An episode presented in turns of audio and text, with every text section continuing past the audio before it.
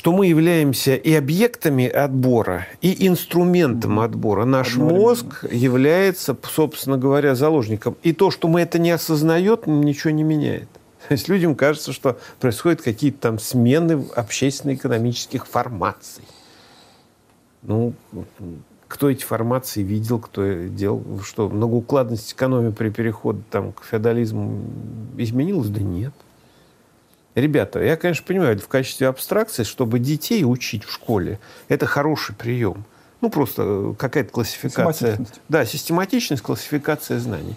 А на самом деле что произошло? Я уже приводил этот пример, не поленюсь привести еще раз. Когда идет отбор по мозгам, там все очень просто. Или работает, или не работает. Человек может выполнять определенные функции или не может.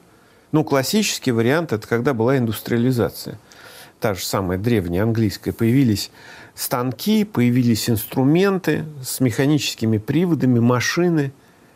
Часть людей могла, вот об этом никто не говорит. Часть людей, позитивная часть, те, которые смогли освоить эти машины, их было мало, но их не нужно было много.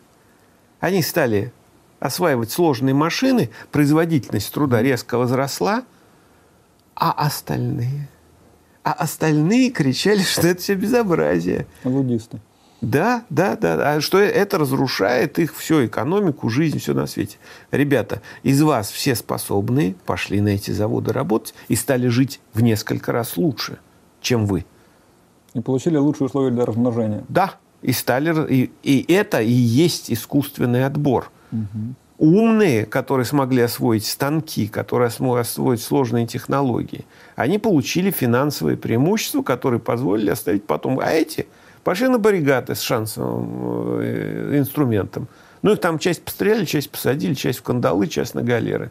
Ну, все, там не очень размножиться на галерах неудобно, весло мешает. Понятно, да? Вот и, вот и вся история. И так было всю историю человечества – всю историю человечества. В этом отношении, например, Европа это, это ужас эволюционный. Для меня это трагедия. То есть, ну, типа вот как там сгорел храм во Франции, там, ну, это серьезные потери. Не важно, что он там с 19 века наводил, там все, все понятно. Но все равно была хорошая вещь. Сгорело жалко. Вот, а вот эволюция Европы – это сплошной кошмар. Почему? Потому что там шел негативный отбор искусственный. Ну, прошла французская революция. Ну, и кого потащили на гильотину? Сначала одних, потом те же, кто тащил на гильотину других и прочее, прочее. Отбирали индивидуально, значит, казнили. Ужас, ужас. А внутри европейские до этого крестовые походы, где уничтожалось до 80% населения. За что? За то, что не платили десятину. Ну так, это хорошо, это ужасно, это все некрасиво, ай-яй-яй-яй-яй-яй, негуманное христианство какое-то получается. А кто оставался-то? Вот этот вопрос никто не задается. А кто 20%, которые выжили после этих крестов? Это кто такие? Ах, это самые те самые подлецы, которые закладывали соседи, которые вступили в сговор с этими местными крестоносцами, которые поживились имуществом своих соседей. То есть это подлецы, негодяи. Подлецы, негодяи и предатели. Чего вы хотите, тысячу лет Европа отбирала таких красавцев – чего после этого хотите? Или кто возвращался из испанских колоний? Что там? Э, ангелы с крыльями честные. Нет, это тот, кто и своих убивал, и местных убивал. Грабил все на, напрочь, обманывал бессовестным образом. И вот эти вот виртуозы жульничества, воровства и душегубства возвращаются в Европе, становятся сэрами и пэрами. И, и начинают плодить потомков, как тараканов. Возникает вопрос, ребята, а что происходило-то? Вы чего добились? Поэтому ни о какой морали, там, ни о какой, э, на протяжении тысячи лет совершенно безобразный отбор. Это и есть искусственный отбор. Выживает не умный, а выживает самый подлый, особенно в такой условиях высокой скученности населения, при жесточайшем осуществлении искусственных приемов отбора. Ну, в России там издан царем приказ какой-то какой он там, какой-нибудь Тамбовской губернии, он такого крестьянина, он дойдет. Он, он до сих пор не может вспомнить, какой у него царь. Потому что расстояние гигантские. А в Европе, разделенные Все. на э, комнатушки размером с общественный сортир, Значит, там, естественно, там пришел новый князь, он тут же начал всех вешать, там все, там через два дня уже крестьянину там руку отрубили за что-нибудь. Но мы можем говорить, что эти же процессы только в иных формах продолжаются до наших дней. Они усилились в несколько раз. Почему? Потому что прелестная подлость человечества, она состоит в том, чтобы это осуществлять незаметно. То есть э, гуманизация популяции состоит в том, чтобы делать еще более эффективное уничтожение, но в данном случае не физическое, а совсем другое. А можно вот поподробнее про механизм этого уничтожения? Ну, очень просто. Каким образом? Ну вот, пожалуйста, возьмем, например, 60-е, 70-е годы, то же самое США. В США ввели индекс IQ, то есть решили, что хорошее дело – интеллектуальная оценка качества детей, чтобы те, которые поумнее, учились в лучших школах, а те, которые поглупее, похуже. Те, которые поглупее физкультуры, там баскетболом заниматься, а эти математикой, физикой. Кажется, хорошее дело, хорошее. Возникает вопрос, а критерии-то какие?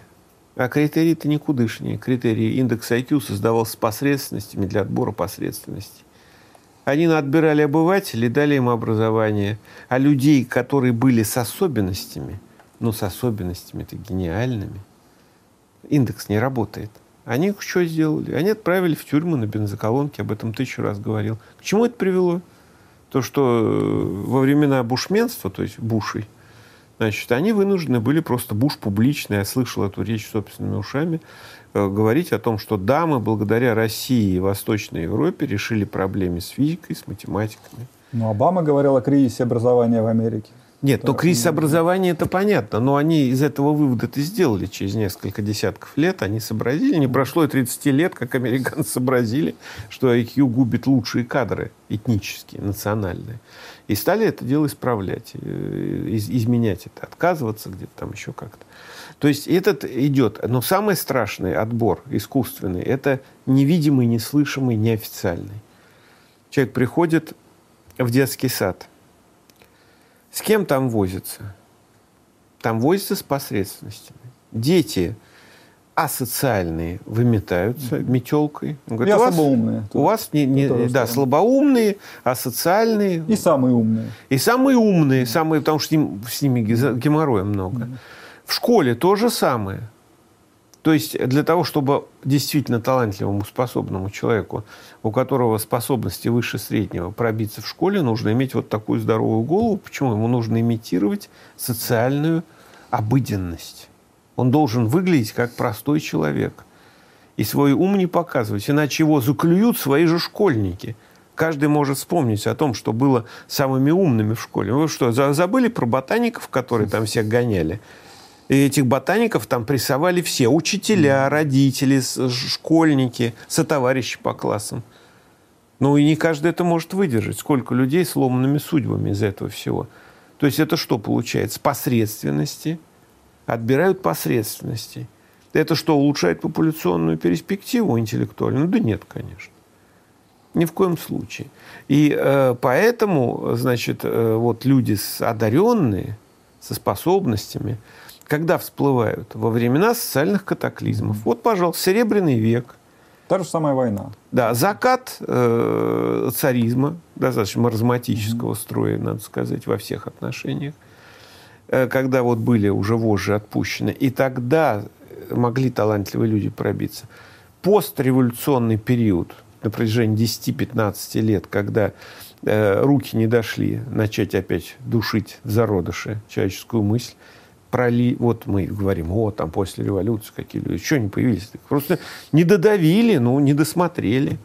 Ну, вот, а потом все это в Брежневский вниз, вниз, вниз, вниз, вниз, вниз, вниз. Там в 90-е годы опять всплеск, но этот всплеск, э, всплеск короткий, непродолжительный. Это воспользовались в основном на Западе для того, чтобы выгрести всю талантливую молодежь. Поэтому мы сейчас сидим здесь сказать, с безрыбьем. Почему? Потому что только во времена катаклизмов не работает система повседневного жесточайшего искусственного отбора. Отбор направлен на что? Он же ведь биологический. Ему шумные не нужны. Ему нужен репродуктивный результат. То есть количество потомков вот в этой популяции или у этих людей конкретных. А если они достигают своих преимуществ репродуктивных самыми подлыми образом, то это все нормально. Это, это, это для эволюции это хорошо. Поэтому, если мы хотим, чтобы человечество поумнело в процессе эволюции, то есть и индивидуально, э, так сказать, размножать умных, а не дураков, нам надо вводить соответствующие законы. Какие? Ну, например, я вот, например, это э, избирательный ценз. Ну, не финансовый, там в древних, э, в, древ, в древнем мире там имущественный был ценз. Но там просто рассчитывали так, что если он такой сообразительный, что денег заработал, то он, значит, и не дурак. Ну, тогда считали. Ну, сейчас-то мы точно знаем, что многих, кто наровал денег, их же не зарабатывают, не зарабатывают, снова воруют. Ну, что, скорее всего, наоборот. Он биологически очень специализирован, ума большого нет, но ловкости много. Поэтому сейчас такая вещь, как имущественный ценность, не пойдет. Значит, нужен интеллектуальный. Ну, какой? Ну, хотя бы не допускать до голосования людей без высшего образования. Хотя бы это.